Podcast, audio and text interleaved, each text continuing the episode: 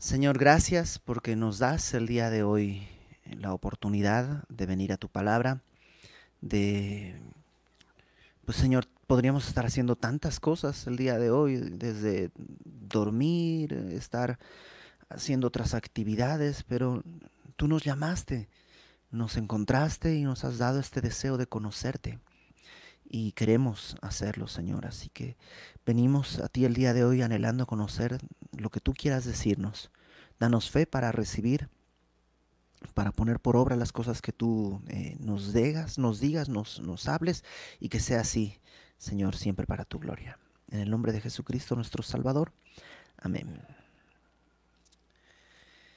Gálatas capítulo 5 y mm, estamos, recuerda el contexto de Gálatas, siempre es importante recordar que Gálatas no, mm, es, una carta, ¿no? Y, una carta tiene un propósito, Pablo la escribió con un objetivo y, aunque como se dice eh, por ahí, estas cosas no fueron escritas a nosotros, porque se las escribió a los Gálatas, sí son para nosotros porque son escritas y preservadas por nuestro Señor para que a través de ellas nosotros seamos exhortados, seamos consolados, seamos redarguidos, seamos enseñados, seamos corregidos.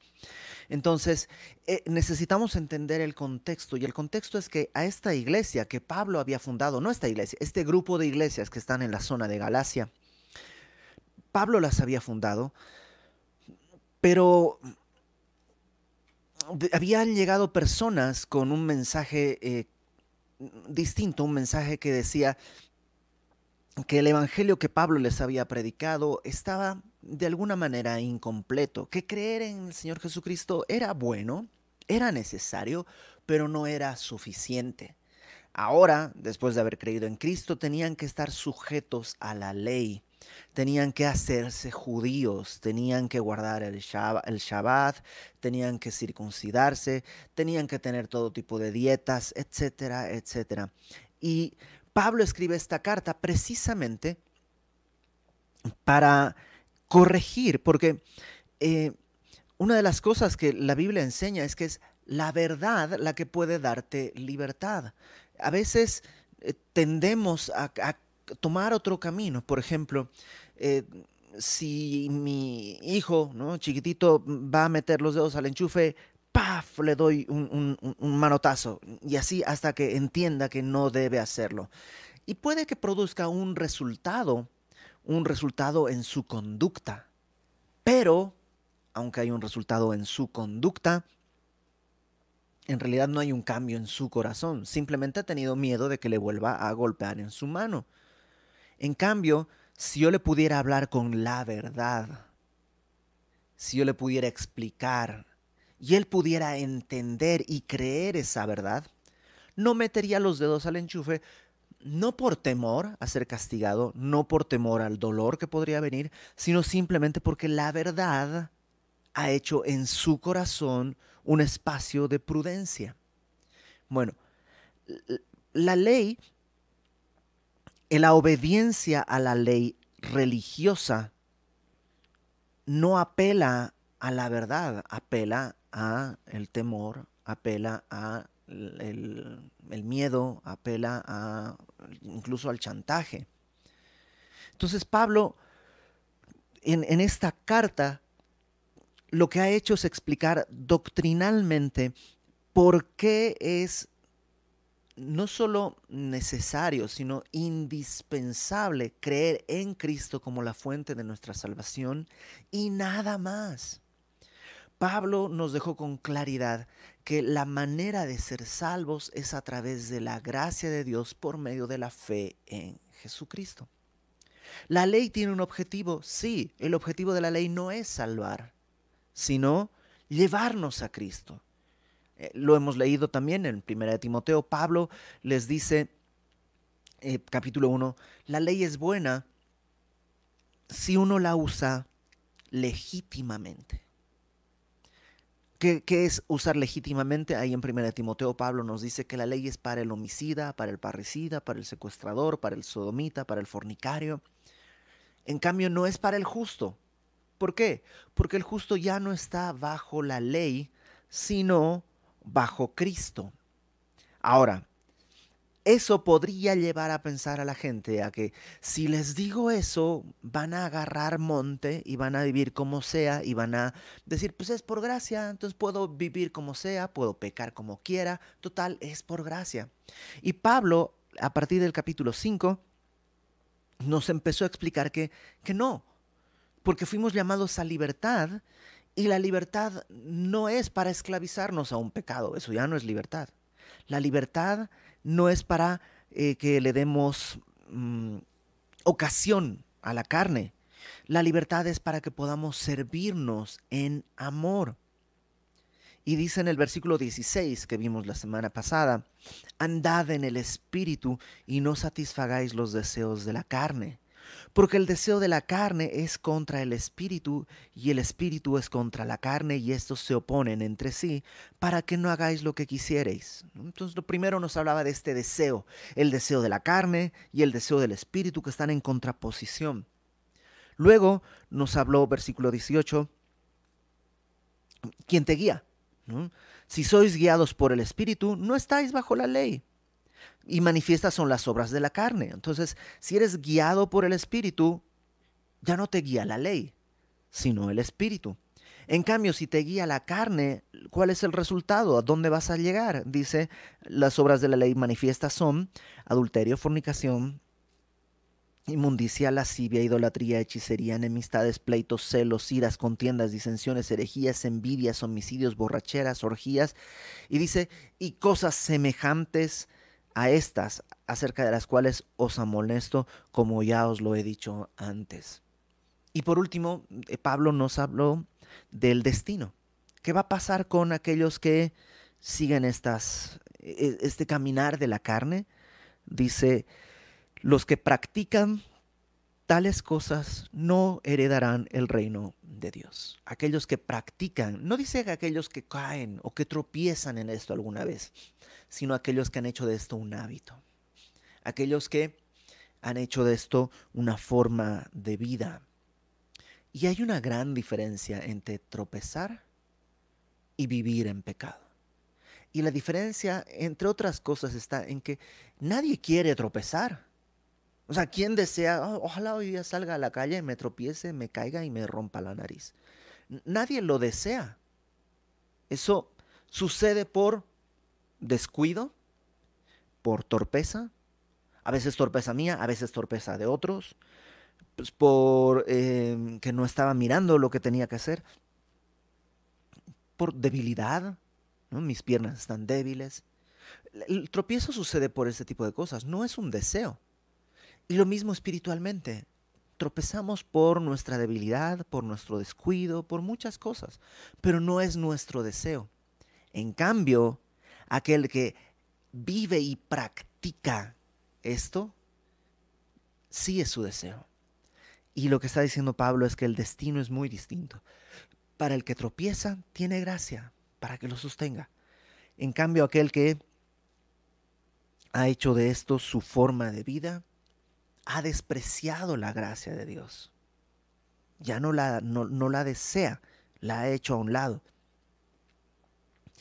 Lo increíble es que todo este contexto está en medio de, no, de que los Gálatas, o sea, no hay una acusación de que los Gálatas son como los Corintios. ¿Te acuerdas de los Corintios? Los Corintios eran, o sea, un hombre tenía la mujer de su padre, este, se demandaban entre sí, tenían, ese no era, no eran los problemas inmorales.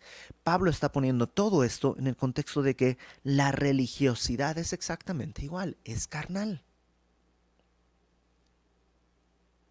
La religiosidad es una imitación de la santidad, pero no es santidad.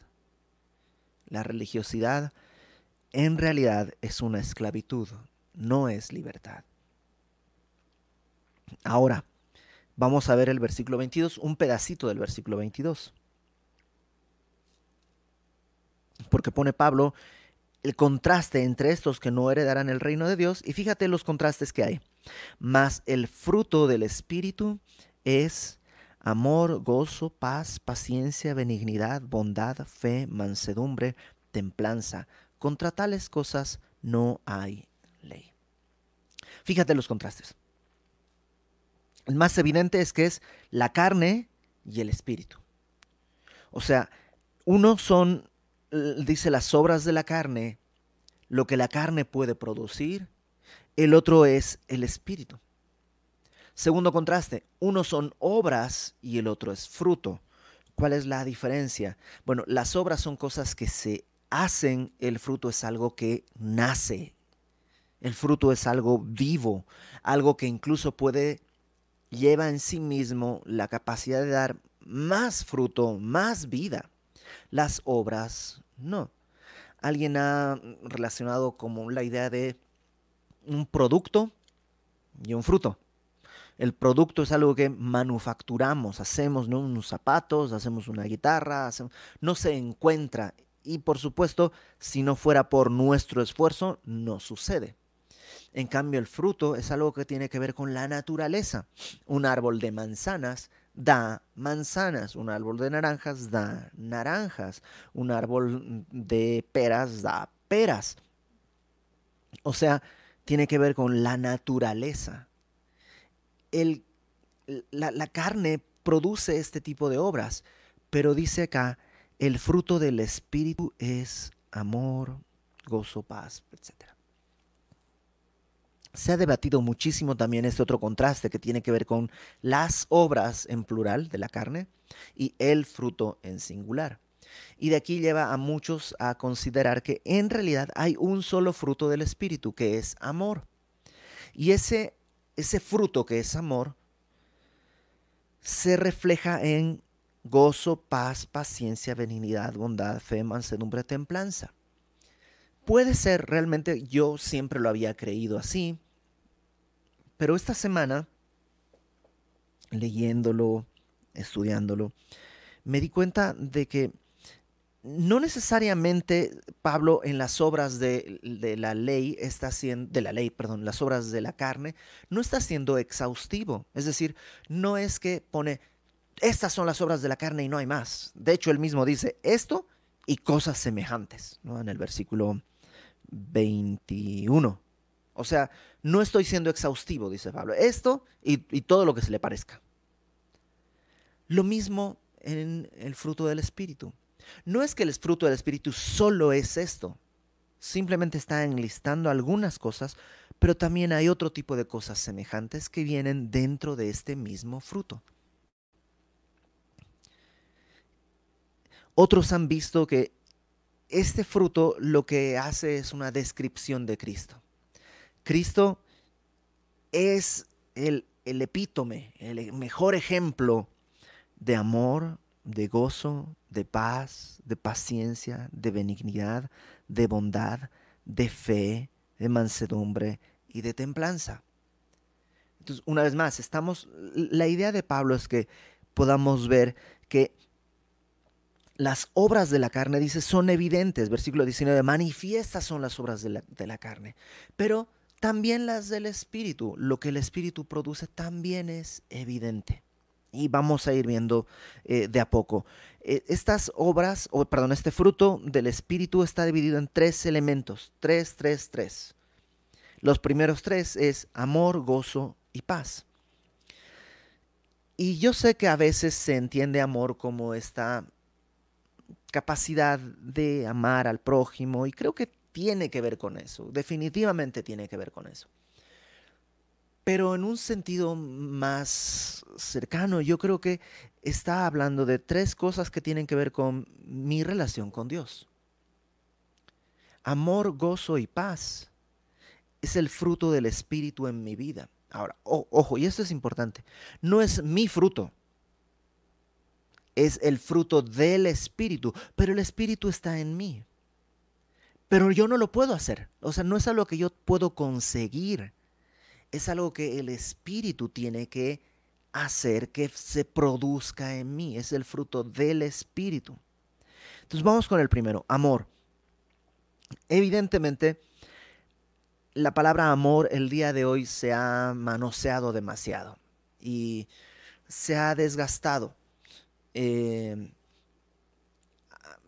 lo platicaba en una cosa que escribí en mi blog hace un tiempo porque cuando vinieron mis papás a visitarme hace, pues casi en el año 2000, yo creo, hace 20 años, un amigo mío que me hizo el favor de llevarlos a pasear, les dijo, ah, su hijo los ama. Y mi papá se le hizo muy chistosita la frase, porque en aquella época, en Bolivia, la palabra amor todavía solo implicaba la relación que existe entre un hombre y una mujer en una relación, como un hombre ama a su esposa. Entre padres e hijos no se solía decir te amo, porque la palabra amor estaba muy enmarcada en ese contexto. Yo creo que en México, por estar tan pegados a Estados Unidos, y en Estados Unidos la palabra love, amor, se usa para todo, para eh, amo las rosquillas y amo la lluvia y amo, ¿no? En, en, inglés se usa de todo.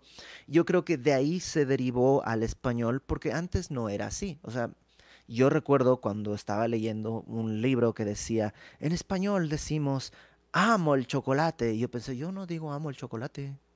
Ni yo ni nadie que conozca dice amo el chocolate. Pues ni modo que tengo, no tengo una relación con el chocolate. Me puede gustar, me puede encantar, me puede fascinar, pero no puedo amar el chocolate. El día de hoy ya no. como te digo, la palabra se ha manoseado. Tanto que ahora amamos todo. Y ahora resulta que amamos lo que sea. Ya está los cristianos, entre cristianos. Ah, pues yo amo mucho a tal, yo amo mucho al otro. Y, y a veces nomás estamos diciendo, me cae bien, pero pues como entre cristianos es más cool decir lo amo. Se ha manoseado la palabra. Entonces creo que necesitamos ver ¿A qué se refiere con amor en este contexto que Pablo está diciendo? Y creo que lo primero es verlo en el contexto del mismo capítulo. Fíjate, en el capítulo 5, versículo 1, lo que Pablo dice. Voy a leer del 1 al 6. Dice, Estad pues firmes en la libertad con que Cristo nos hizo libres. No estéis sujetos otra vez al yugo de esclavitud. Y aquí yo, Pablo, os digo que si os circuncidáis, de nada os aprovechará Cristo. O sea, si te vas a la religión, pues Cristo ya no te sirve. Estás buscando que te salve la religión o estás buscando que te salve a Cristo. Si te vas a la religión, Cristo ya no te sirve. Y otra vez testifico a todo hombre que se circuncida que está obligado a guardar toda la ley. No se puede estar en las dos barcas al mismo tiempo. O estás en la circuncisión con la religión, buscando que la religión te salve, o estás en Cristo con la gracia, confiando en que Cristo te va a salvar a través de la gracia que Él tiene. De Cristo os desligasteis los que por la ley os justificáis, de la gracia habéis caído. Pues nosotros, fíjate, por el Espíritu aguardamos por fe la esperanza de la justicia. Nosotros, dice Pablo, los creyentes, no estamos confiando en que yo sí cumplo el sábado, yo sí cumplo las normas dietéticas, yo sí hago esto. No, no, no. Nosotros aguardamos por fe la esperanza de la justicia. No descanso en lo que yo pueda hacer, sino en lo que Dios ha prometido. Le he creído y esa es mi esperanza. Porque en Cristo Jesús ni la circuncisión vale algo, ni la incircuncisión. O sea, la realidad es que el, que está circuncidado y el que no, los dos están perdidos. El que cumple las dietas kosher y el que no, están perdidos. El que guarda el Shabbat y el que no, también están perdidos. Todos los que, todos los seres humanos, no hay bueno ni aún uno, todos estamos perdidos. Pero en Cristo, fíjate, ni la circuncisión vale algo, ni la incircuncisión, sino qué cosa, qué es lo que vale la fe que obra por o a través del amor. Entonces Pablo en su mente nos está tratando de expresar en su carta que el amor está directamente ligado a la fe. La fe, dice, obra a través del amor. Y esto ya se pone interesante. Porque normalmente en el caminar actual entendemos el amor como un sentimiento. Y sí, parte del amor es un sentimiento, es algo que sientes, es algo que te arrebata. Pero en el contexto bíblico la Biblia nos presenta que el amor no es solo un sentimiento. Fíjate lo que dice Primera de Timoteo capítulo 1. Primera de Timoteo capítulo 1, versículo 5. Pablo le da una serie de instrucciones a Timoteo y le dice, el mandamiento, el propósito de este mandamiento es el amor nacido de corazón limpio, de buena conciencia y de fe no fingida. O sea, corazón limpio, buena conciencia y fe genuina producen amor. El amor surge de corazón limpio, buena conciencia y fe no fingida. Una vez más, Pablo está ligando la idea del amor con la idea de fe. Eh, entonces, ¿sabes por qué el amor puede ser un elemento del creyente? Porque ha creído. Eso es fe, ha creído. El cristiano ha creído. Si no ha creído, entonces no puede amar. Ahora, ¿qué es lo que tiene que creer? Pues tiene que creer en el Evangelio. Porque es la fe del Evangelio que se expresa a través del amor. Cuando yo estoy en, en mi propia naturaleza pecadora, cuando estoy viviendo bajo mis propias normas, estoy pues siempre sujeto a mis propios deseos carnales. ¿Puedo amar a los que me aman? Sí, hasta las arañas aman a sus hijos, por decirlo así. O sea, el amor este sentimental puede existir, porque aunque hayamos caído, llevamos parte de la imagen de Dios. Pero el amor que viene del Espíritu como fruto del Espíritu es un amor que excede lo sentimental. Puedo decidir amar. Fíjate lo que... primero vamos a Levítico capítulo 19. Porque este tema de amar no es exclusivo del Nuevo Testamento. En Levítico 19, versículo 18, fíjate lo que dice. Eh, no te vengarás Levítico 19, 18. No te vengarás ni guardarás rencor a los hijos de tu pueblo, sino amarás a tu prójimo como a ti mismo. Y lo firma Dios. Yo, Jehová. ¿Mm? y te das cuenta que aquí está hablando del amor en contraste con algo carnal, la venganza, el guardar rencor. Dice, no, no, no, eso no, sino que tienes que decidir no vengarte, decidir no guardar rencor, sino amar a tu prójimo como a ti mismo. Y Jesús hace un comentario al respecto en Lucas capítulo 6, si me acompañas al Evangelio de Lucas, capítulo 6, versículo 27. Lucas 6, 27. Dice, pero a vosotros los que oís os digo, amad a vuestros enemigos. Y fíjate cómo hace su comentario. ¿A qué se refiere con amar a mis enemigos? Haced bien a los que os aborrecen, bendecid a los que os maldicen, orad por los que os calumnian. Al que te hiere en una mejilla, preséntale también la otra, y al que te quite la capa, ni la túnica le niegues. A cualquiera que te pida, dale, y al que tome lo que es tuyo, no pidas que te lo devuelva. Y como queréis que hagan los hombres con vosotros, así también haced vosotros con ellos. Entonces, Jesús está hablando del amor no como un sentimiento, sino como un fruto de acciones. Son acciones que tienen que ver con, un, con haber creído, con fe, con haber entendido. Un matrimonio, por ejemplo, cuando tú entiendes que tu esposa o tu esposo es un pecador, y que tú eres un pecador o una pecadora. Es decir, es una unión entre dos pecadores y lo crees. O sea, crees que tu esposa y que tú necesitan ser salvados porque son pecadores. Y crees como el Evangelio plantea, que Cristo en la cruz pagó el precio de todos tus pecados y los pecados de tu esposa.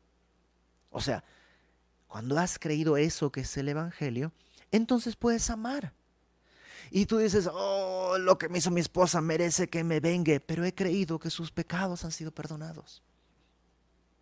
Puedes amar. ¿Cómo es amar? Lo dice Jesús, haced bien a los que os aborrecen, bendecid a los que os maldicen. O sea, en mi carne, lo máximo a lo que puedo llegar es a indiferencia. Ok, mira, no voy a pelear contigo. Mira, para mí, a partir del día de hoy, tú eres como una planta. No, ni una planta. La planta le echo agua. A tú, mira, cada quien en lo suyo, mejor así le llevamos en paz. Y esa es una solución muy buena en el mundo. Pero en Cristo no. En Cristo parte del fruto que Dios quiere que el Espíritu produzca en nosotros es amor. Y este amor no es un sentimiento, sino la decisión por fe, porque he creído en el Evangelio, la decisión por fe de actuar bien, de bendecir al que con justicia se merece ser maldecido. Pero he creído que Dios lo puede bendecir. He creído que Dios me puede guardar. He creído que, que, el amor, como dice Pedro, cubre multitud de faltas, multitud de pecados. Entonces, cuando hablamos de amor, estamos hablando de acciones, decisiones que tienen un, una base de dónde surge este amor de la fe, de haber creído. No surge de un sentimiento. O sea, si tú estás esperando un sentimiento para comenzar a amar, probablemente no va a llegar. En cambio, si tú decides por fe amar, probablemente vas a encontrarte con un sentimiento también. Cuando eh, Jesús dice, He aquí os doy un nuevo mandamiento, que os améis los unos a los otros. No dice os doy un nuevo sentimiento, sino es un mandamiento. Y necesitas creerlo para poder obedecer. Es como, como cuando te dicen tienes diabetes. Entonces ya no puedes tomar ni Coca-Cola ni comer chocolate. Cuando crees, ¿verdad? O sea, ese diagnóstico es seguro y crees las implicaciones que van a tener. Si no me cuido, voy a dejar abandonado a mi esposa, a mis hijos. Eh, cuando lo he creído, mi vida va a cambiar. Mientras no lo crea, pues mi vida no va a cambiar. Por eso, no sé si has visto en el súper, todos los productos se han llenado de anuncios, exceso en grasas, exceso en azúcar. Y tú dices, pues sí, órale, pues me da dos, ¿no? Ya te llevas tus dos excesos en grasas, porque no has creído que eso es realmente dañino. Hay gente que lo creía antes de que aparezcan esos letreros, ¿no? Y no, no voy a decirte si está bien o está mal, es solo un ejemplo. Lo que estoy diciendo es que cuando creo en la fe, con fe, lo que el Evangelio plantea, puedo amar. Puedo amar. Por eso Primera de Corintios 13, y tú sabías que tenemos que aterrizar en Primera de Corintios 13. Pablo dice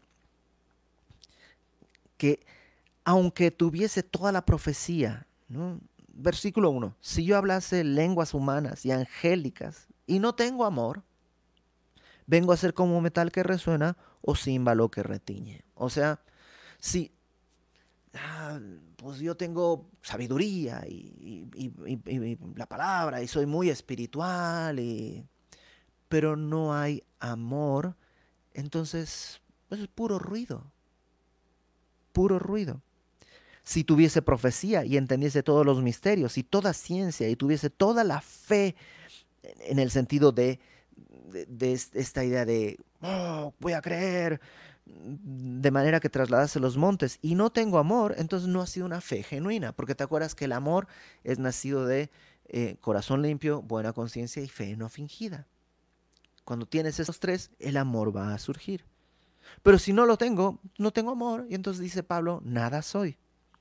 Y si repartiese todos mis bienes para dar a comer a los pobres y entregase mi cuerpo para ser quemado y no tengo amor de nada, me sirve. El amor es sufrido, eso quiere decir paciente, benigno, es servicial, útil, no tiene envidia,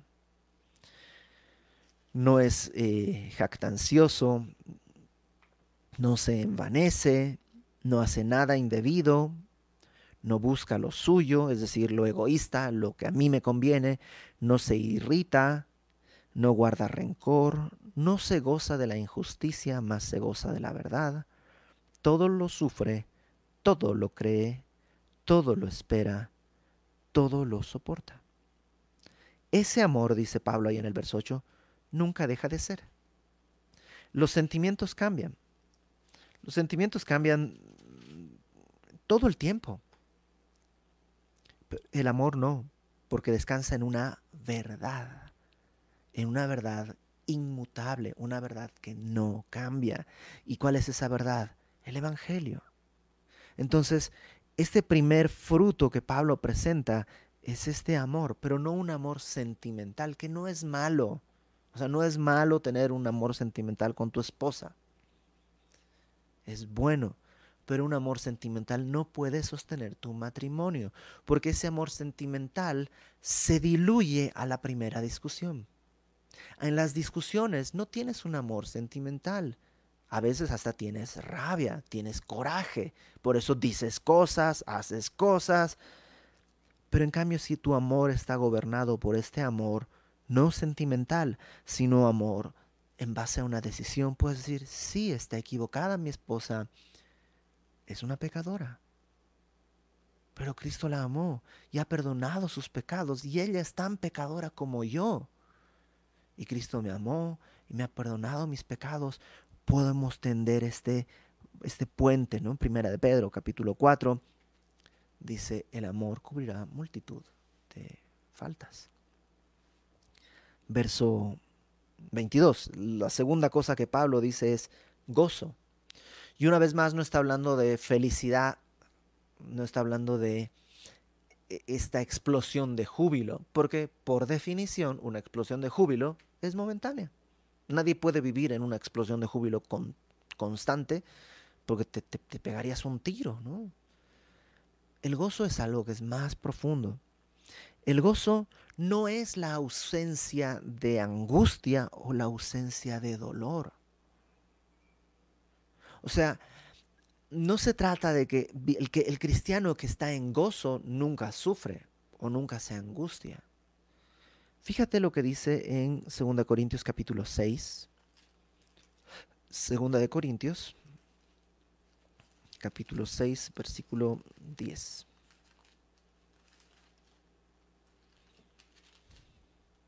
Déjame leerlo desde un poquito antes. Eh, 4, desde el 4. Antes bien, nos recomendamos en todo como ministros de Dios, en mucha paciencia, en tribulaciones, en necesidades, en angustias, en azotes. O sea, esto es lo que vive Pablo. En cárceles, en tumultos, en trabajos, en desvelos, en ayunos, en pureza, en ciencia, en longanimidad, en bondad, en el Espíritu Santo, en amor sincero, en palabra, de verdad, en poder de Dios, con armas de justicia a diestra y siniestra, por honra y por deshonra, por mala fama y por buena fama, como engañadores pero veraces, como desconocidos pero bien conocidos, como moribundos, mas he aquí que vivimos, como castigados, mas no muertos, como entristecidos, mas siempre gozosos o sea, si Pablo dijera, estoy entristecido, ¿quién podría criticarlo después de todo lo que ha nombrado? O sea, cárceles, azotes, necesidades, angustias. Pues que Pablo esté triste no sería, no sería raro, sería normal que esté triste. Y Pablo tal vez está triste en ese sentido. Por eso dice como entristecidos, pero gozosos. Ese gozo no proviene del optimismo. Ese gozo proviene del Espíritu. De saber que Dios va a hacer algo. De confiar en que Dios va a hacer algo. Eh, ese gozo no es el resultado de las circunstancias que están alrededor. Es el resultado de su espíritu en mí. Acuérdate, es el fruto del espíritu. Y por último tenemos la paz. Y una vez más, esta paz no necesariamente habla de una paz externa, porque, pues, porque Pablo mismo no vivía una paz externa. Tenía conflictos con los judíos, luego los romanos.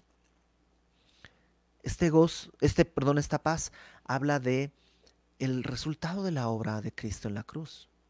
Dice la palabra que la, la paz, justificados pues por la fe, Romanos capítulo 5, tenemos paz para con Dios. Una vez más, está ligado todo a la fe. El amor está ligado a la fe. El gozo está ligado a la fe. Es creer que Dios tiene delante un destino perfecto. Y la paz está ligada a la fe. Justificados pues por la fe, tenéis paz para con Dios. Y cuando hemos tenido paz para con Dios, entonces podemos tener paz, la paz de Dios en nosotros. Cuando creemos que Dios nos escucha, cuando creemos que Dios no está distraído ni descuidado, cuando creemos que Dios en verdad es lo que dice su palabra, que Dios es amor, que Él es luz, entonces puedo acercarme a Él. Y cuando me acerco a Él en oración, fíjate lo que dice Filipenses capítulo 4.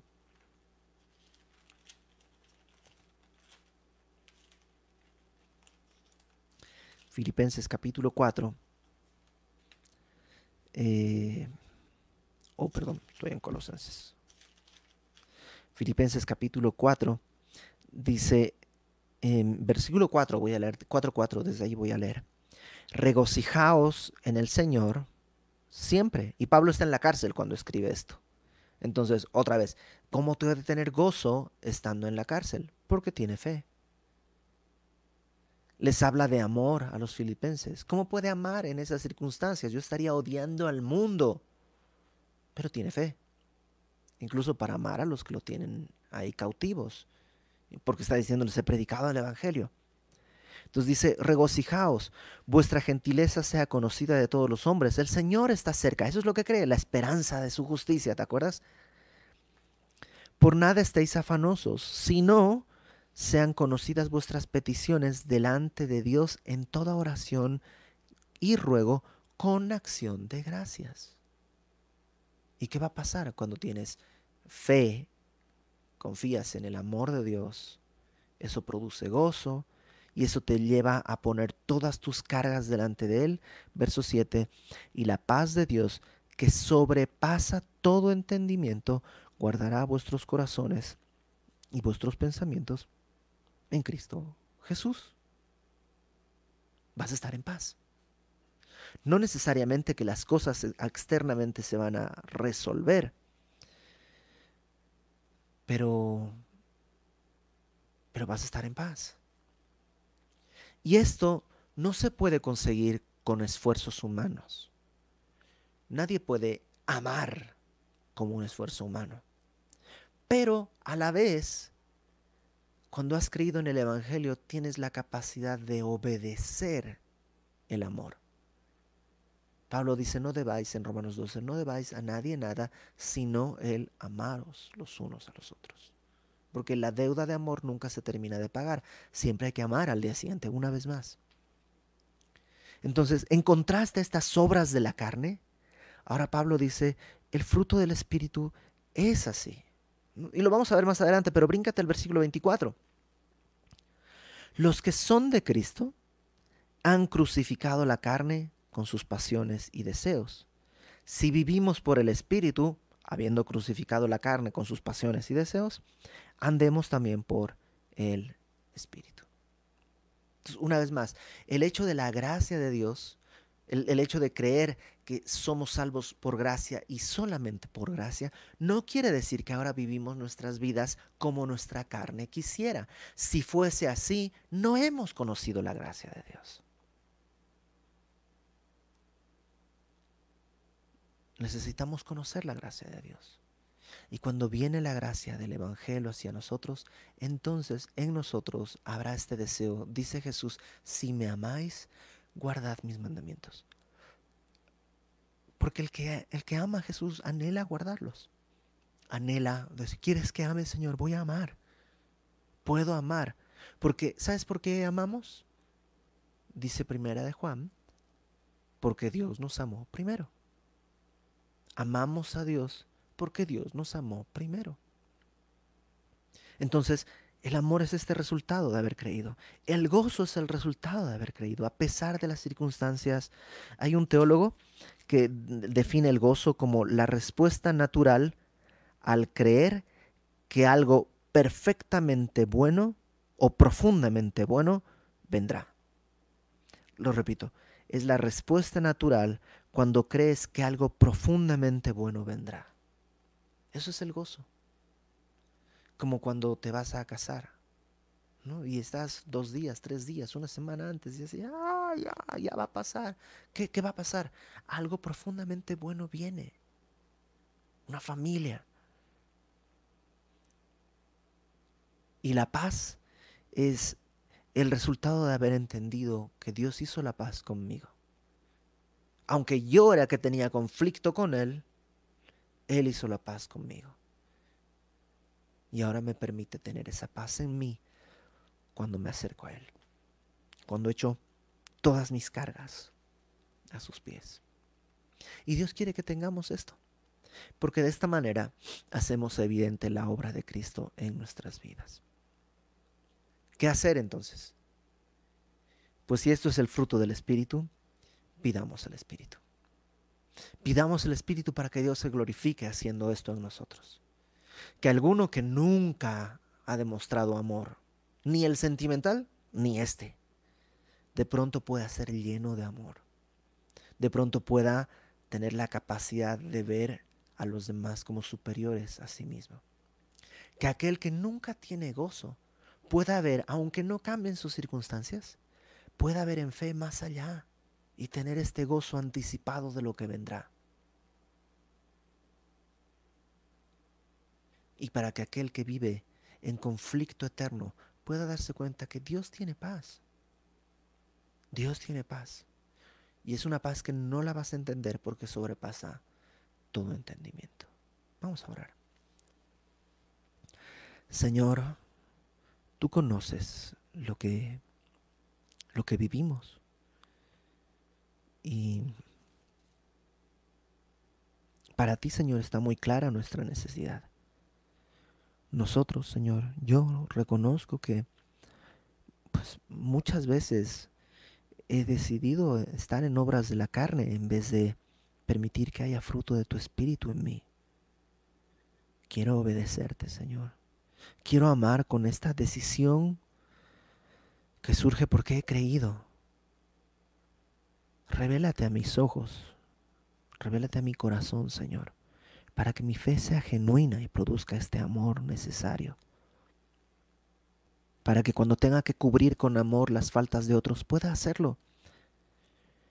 Para que en los momentos difíciles, Señor, tu gozo, el fruto del gozo de tu espíritu, me inunde.